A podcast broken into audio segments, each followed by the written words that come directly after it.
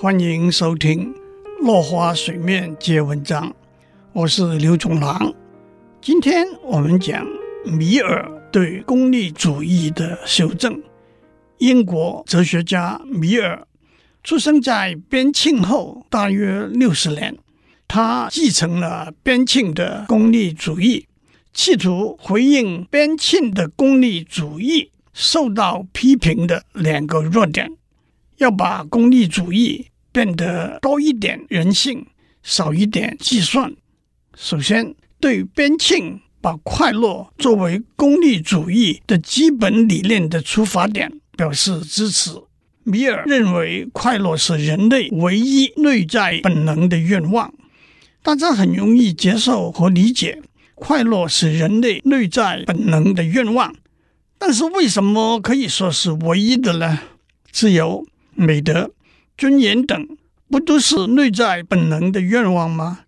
米尔的说法是，这些都是快乐的一部分。有了自由、美德、尊严，就有快乐。该如何去证明这个基本理念呢？米尔说，最基本的理念是无法直接证明的，它只能来自我们的反思。至于对功利主义，没有注意到个人的权益的批评，米尔回应的论点是：只要不伤害、妨碍别人，每个人有完全的自由。更进一步，每个人有不被别人伤害、妨碍的权利。因此，每个人对社会唯一要负责的是可能对别人有影响的行为。但是，功利主义的基本理念能够支持这个论点吗？举例说，假如大多数的人对一个少数人信奉的宗教不认同，那么禁止这个宗教会给许多人带来很多快乐。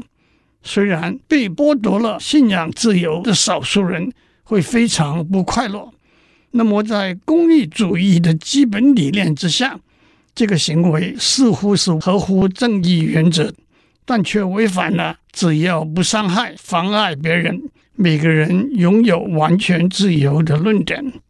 米尔解套的说法是：当我们讲功利时，必须看得广、看得远，不是只看单一事件，不是只看短暂的目前。因此，从长远来看，尊重个人的自由。会带来长远、永久的最大共同快乐。打压少数人的意义，虽然会带来局部短暂的快乐，却反而显低长远共同的快乐。不同的意见可能最后会被证明是对的，即使不是如此，不同的意见可以帮助大家深入了解目前被大多数人接受的意见。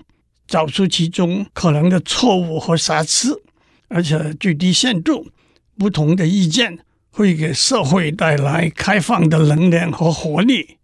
同时，米尔也指出，在功利主义的基本理念之下，每个人没有必要遵循传统习俗或者主流意见而行事，因为这会成为他达到生命最高点的障碍。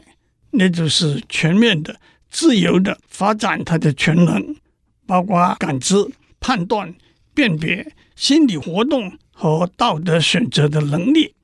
总而言之，米尔用个人的自由来回应功利主义没有注意到个人权益的批判，但是他将一个人性格和才能的发展也包含进去。这又跳出功利主义的基本范畴了。今天先讲到这里，下次我们谈快乐的层次。